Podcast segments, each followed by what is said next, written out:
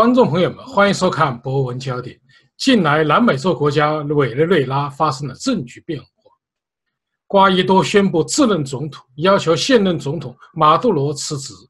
瓜伊多的政变得到了数十万民众的积极响应。目前，美国和欧盟等国家纷纷表态支持瓜伊多。委内瑞拉政局的变化对国际形势，特别对中国产生了什么样的影响？中共高层？会做出怎样的反应？带着这些问题，我们连线专访了中国职业律师、前资深法官钟景化先生。下面有请钟景化先生。呃，钟律师，您如何看待委内瑞拉的政变呢？呃，对委内瑞拉政变呢，我个人认为呢，就是说，他的直接的导火索啊，应该是这个现任总统马杜罗。在这个二零一八年五月份啊，因为他提前了举办这个总统大选，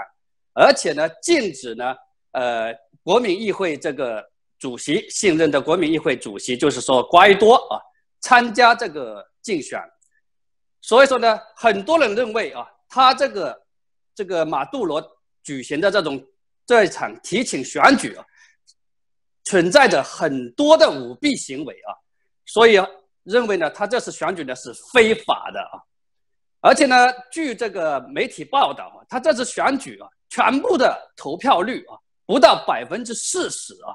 因为他提前选举采取了很多这种幕后操纵的一些措施，是吧？然后禁止这个瓜伊多参加选举啊，禁止很多的呃这个国民议会这个反对派的一些人啊参与选举，所以呢。这个的导致了呢，国内的这种直接的导火索，这个尤其是这种支持反对派这这一派的很多的国民啊，包括国际社会啊，比如说美国，当时在这个马杜罗呃举办了这场提请选举，马杜罗担任总统啊，美国就直接表态啊，不承认他这种选举是合法的啊。所以说，这个委内瑞拉国内很多的民众啊，尤其是支持这个反对派的，他们也纷纷表态啊，不承认这个马杜罗这次选举啊。所以这一场提前的选举是导致这一场政变的一个直接的导火索。所以呢，在这个瓜伊多在二零一九年的一月五号啊，他正式当选为这个国民议会的主席以后。他就直接啊指出来啊，就是说你这个马杜罗，我们这个国民议会是不承认你这个合法的总统的啊，你这个选举是舞弊的啊。所以到了这个这一次的一月二十三号啊，他就呢呃在这次大规模的这种示威游行的集会当中，他就直接啊宣布啊马杜罗这个总统是非法的啊，他呢作为这个国民议会的主席。啊，自直接宣布自认为这个呃委内瑞拉的临时总统啊，所以这是他的直接的导火索啊。那么这个委内瑞拉呃之所以发生了这场政变啊，那么它也有它很多的更深层次的一些原因啊，尤其是这个马杜罗的前任啊，大家都认为是马杜罗的这导师的查韦斯总统啊，大家都知道的。查韦斯总统啊，他从一九九八年担任这个委内瑞拉总统以后啊，他高举这种反美的大旗啊，采取很多的独裁集权的措施啊，而且呢，呃，直接的跟很多世界上的国独裁的国家啊，呃，结成一些联盟，比如说跟中国，他上台以后直接跟中国关系打得火热啊。所以，跟中国的什么要求中国政府啊、企业啊到委内瑞拉来投资啊等等啊，他跟中国的关系就非常好，而且上台以后呢，采取了呃像这个毛泽东时代的一些社会主义的一些福利措施啊，他呢，比如说对整整体的这个国民啊，给他们提供呃当时的一些很高的福利啊，所以呢，以以。以试图呢，就是说赢得更多国民对他的支持，但是呢，他的很多的这种福利措施呢，是建立在他的那种的拍脑袋决策上面的，没有那种科学的论证啊。呃，就像这个中国以前的大跃进啊，就是五九年到六一年大跃进啊，大锅饭时代一样啊，他把他国家仅有的一些资源、一些东西拿出来啊，作为这种福利一样给国民的，但是这种是不可持续的。所以呢，在他当政期间，从一九九八年一直到二零一三年啊，在这么十几年里面呢，这个国家呢，从一个本来是很富裕的，人家说是富的流油的这么一个国家，被他糟蹋的呢一塌糊涂啊！大家呢都知道，委内瑞拉呢，它是世界上原来是很富裕的国家，它的石油储量是世界排名是第一的啊，它的铁矿储量有二十。万二十亿吨，然后它的呢这个煤矿储量达到九十亿吨啊，而且呢很多的这个世界上的人民开玩笑说一样，它的土地也非常肥沃啊，大家开玩笑说，在它的土地上，哪怕是拿一双筷子插在土地里，都可以长出一片竹林来啊，就说明这个委内瑞拉的土地是非常肥沃的。不但如此，委内瑞拉呢有两千八百公里的海岸线。这种渔业的资源也非常丰富啊，所以在这么一个资源丰富、土地肥沃的这么一个国家，由于这个呃马杜罗的前任查韦斯哈，包括二零一三年马杜罗上任以后继续采取的这种独裁集权措施啊，所以导致这个国家呢越来越糟糕啊，大。家呢都陷入了一种饥饿的状态。在二零一七年，大家都知道，就是二零一七年，世界都在这每个国家都在几乎在大跃步发展的时候，委内瑞拉居然陷入了全国大饥荒啊！当时呢，很多人就没有食物吃啊，就像中国大跃进一样，去挖挖野果、挖野草吃啊。据说呢，二零一七年呢。委内瑞拉全国百分之七十五的民众啊，体重平均下降了八点七公斤啊，这是非常可怕的一个事情。而且呢，据说呢，在最近的五年以来，委内瑞拉有三百多万人民逃离这个国家啊，跑到其他的各个国家去啊。所以说呢，我说呢。这个委内瑞拉的这次政变啊，既有它的直接的这种导火索的原因，也有它深层次的这些一系列的这种，呃，查韦斯包括这个马杜罗执政时期的采取的呃不科学的独裁的集权的这种一些政策导致的整个国家民不聊生啊，政治动荡啊，呃，这些呢是它深层次的原因。那当然说这。些深层次的原因归结到一点，那么它的实质还是什么呢？实质上还是就是说，一个社会、一个国家的自由民主的力量跟独裁集权力量的一种对决、一种对抗啊。到了这个今年啊，到了这个月，那么这种对决、这种对抗发展到了不可调和的这么一种程度啊。所以呢，这个瓜伊多在这样的情况下，他的就顺应这个民心。顺应社会发展趋势，直接大胆勇敢地宣布了自己取代这个马杜罗自任这个临时总统。但是他这个临时总统不是说一下子拍脑袋就就就糊里糊涂做错的，他是有他的法律依据的。他这个说明作为国民议会的主席，因为他们认为，包括国际、包括国内很多民众认为，马杜罗的这次当选他是不合法的。啊，他采取了很多舞弊的选举手段。那么，根据委内瑞拉这种宪法两百三十三条的规定，如果说这个选举是非法的，那么作为国民议会主席有有权利宣布它是非法的，而且自己可以临时代理总统，然后呢主持这个国家进行一场正式的重新选举啊。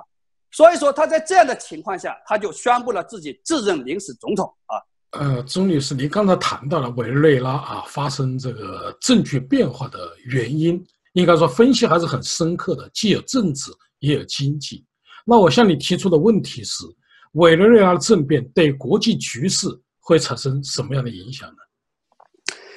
这次啊，委内瑞拉的这种政变呢，我们从表面上看啊，委内瑞拉呢是一个不大的国家，是吧？它的国土面积也好，它的人口数也好。人口全国也就那三千多万人啊，而且它的国土面积呢，不管是在全世界范围，还是说在就在南美洲这个范围，它的国土面积都不大的。但是呢，这个国家有它的特殊的一种作用哈，有特殊的一种性质。就像我前面所说的，因为自从这个马杜罗的前任查韦斯上台以来，他执行了大规模的这个反对这种民主自由的政策啊。呃，采取很多的这种，比如说反美措施，比如说他上台以后，直接就成立了一个跟这个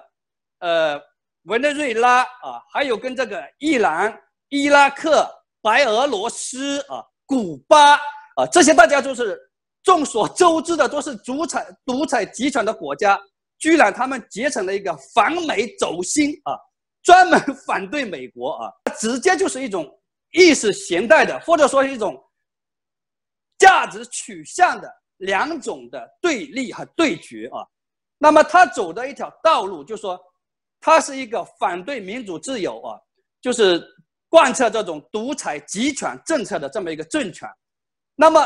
他很显然，他后面的，比如说中国也好，俄罗斯也好，都是跟他是同一类项的啊。这人大家都说这个物以类聚，人以群分啊。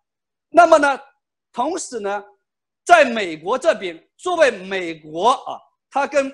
委内瑞拉又是这么近的地域上这么近的一个国家，美国也好，加拿大也好啊，包括这个阿根廷啊、秘鲁、智利，他们都已经走上了比较民主的这么一个道路啊。所以说呢，这个两个价值、两个这种政治道路的对决，一种对抗啊，所以说就使得。委内瑞拉在这场政变中所发生的影响，它就会影响到整个世界啊，因为它是两种政治价值、政治理念的对决。所以说呢，这次发生以后，比如说，在这个瓜伊多宣布就任临时总统之后，美国就首先就，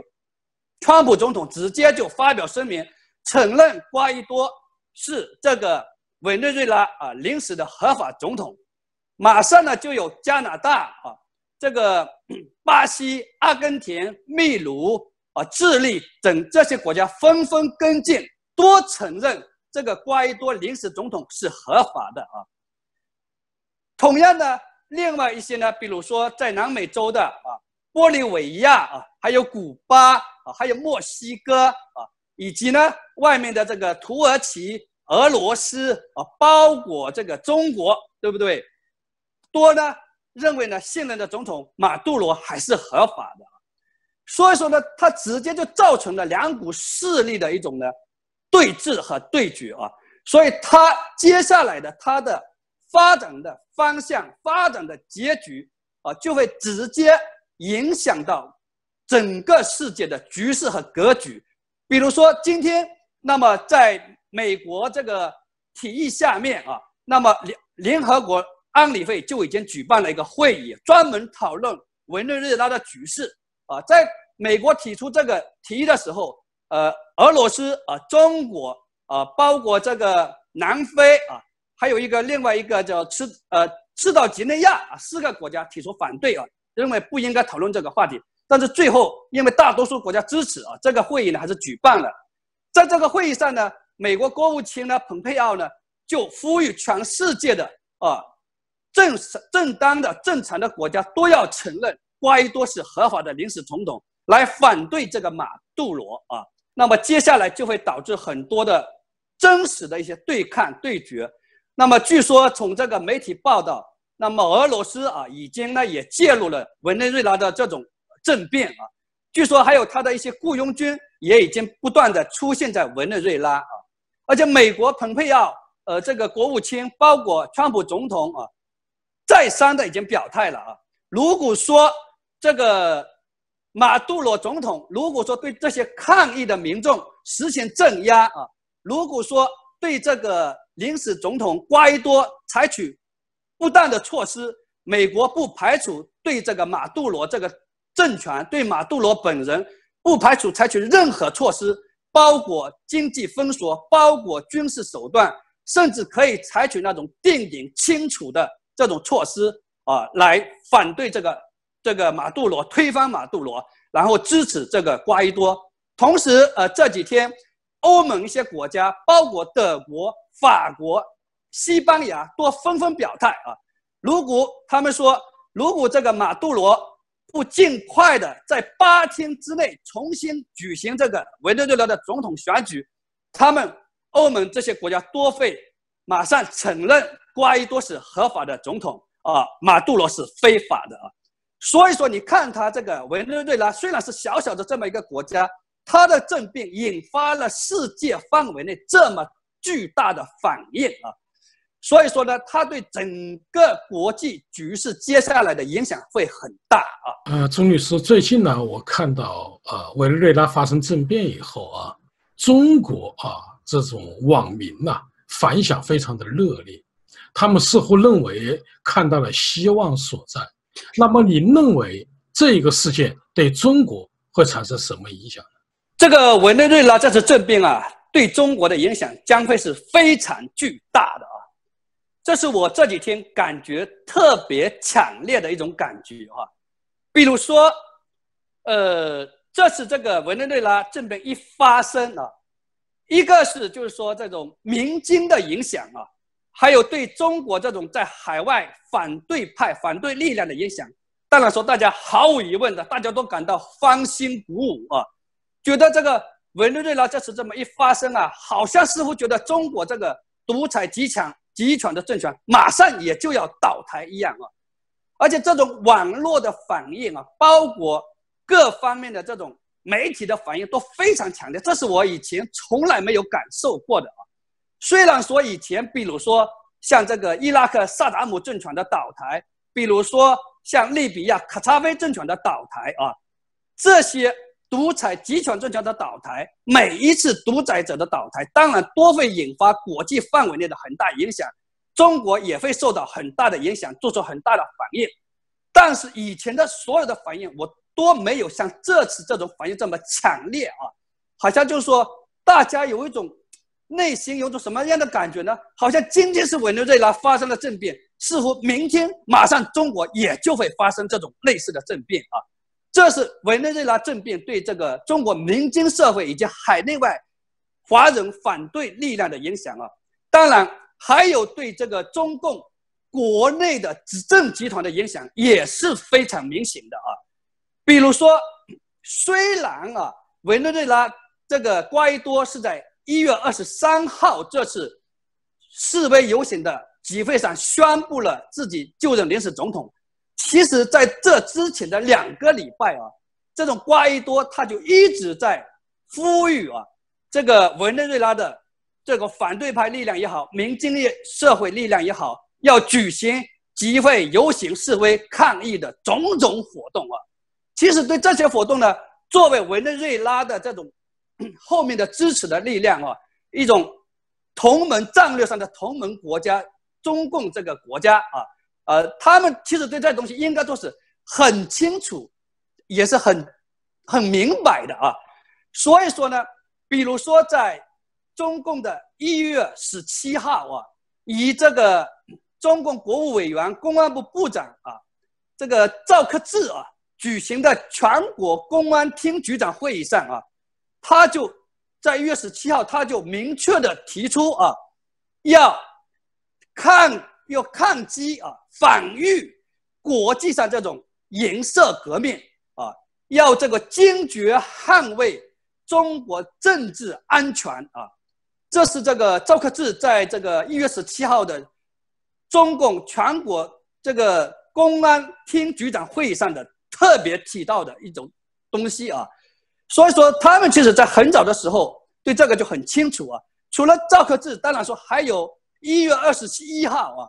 是中国非常重要的地方上开会的一个，本来是地方上开会很重要的时间，但是在这个时间，习近平召集了各省部级的领导、主要领导官员啊，召开了这么一个重要的会议啊，提出啊要坚决防范化解啊这个中国面临的。许多的重大的社会这种风险啊，尤其提到了要坚决捍卫中国共产党的领导，啊，要坚决捍卫社会主义制度啊。所以说，从这个一个是委内瑞拉政变对中国民间社会的影响，一个是这个委内瑞拉最近一段时间的这种社会状态，包括这次政变对中共体制内的这些人的影响来看啊，所以他对整个中国的影响也是非常巨大的。那么，他接下来的每走一步，每一个发展阶段，包括中共的当政的集团，肯定会在。密切关注他的进展啊，这是对中国的就是一些影响啊，是我我的看法。呃，钟律师，其实中共啊一直在防范颜色革命，应该说从江泽民时代啊就一直在开始茉茉莉花行动啊等等，一直在开始。中共的维稳经费实际上已经超过了军费开支，这也都是大家所知道的。习近平呢似乎在延续啊这一种防范围啊防止围堵。也就是防止人民最终走上街头。那么您觉得，在中国是否具有啊像委内瑞拉这样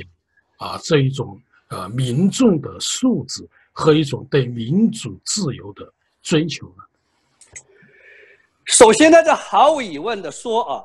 中国的这种民众的素质啊，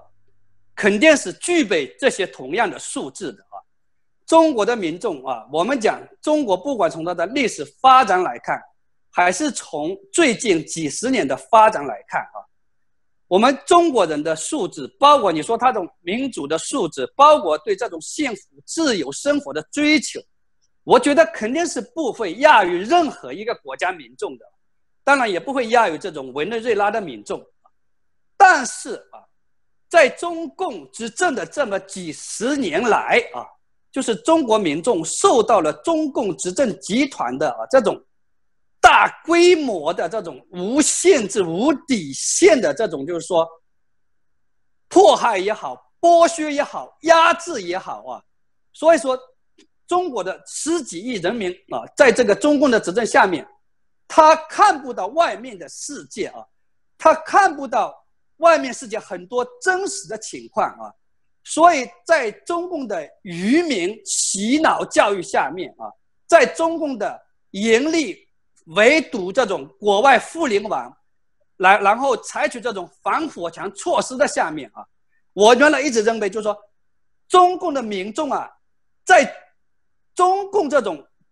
独裁集权的统治下面管控下面，那么我们中国民众对这个世界的认知确实是不全面的啊。不真实的啊，但是呢，中国民众他本身呢，不管怎么说，在中国最近几十年实行一系一系列的，为了你说是中国为了自己维护自己的统治也好啊，为了暂时发展经济也好，那么不少的中国民众还是走出了自己的国界，走向了世界，所以对世界的了解还是有那么不少的民众是知道的啊。所以在这么一种情况下，那么中国的民间社会也好，中国的就是中共当政集团内部的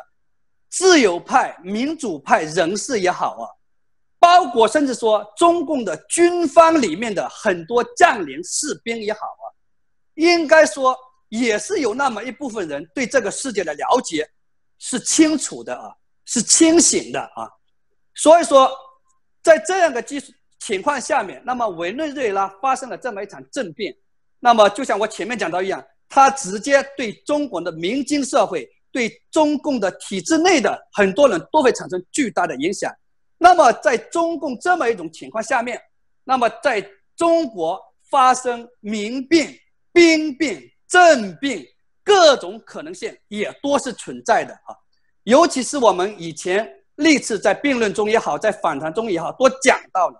那么，中共目前本身就国内来说，陷入了各种矛盾的、彼此起伏的一个状态啊，到处都是火药桶啊！你说对这种维权律师、公民的打压，对信仰群体的打压，对政治异议人士的打压，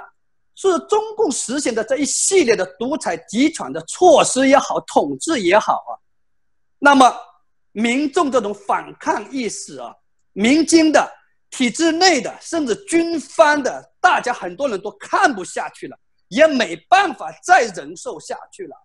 所以在这样的情况下面，你前面讲到的，那么中国的民众是不是具备了委内瑞拉民众这样的一些情形，或者说一点素质、一点状况，我都认为是没问题的。中国民众有这些各个方面的素质，也有各个方面采取这种。发动社会这种政变的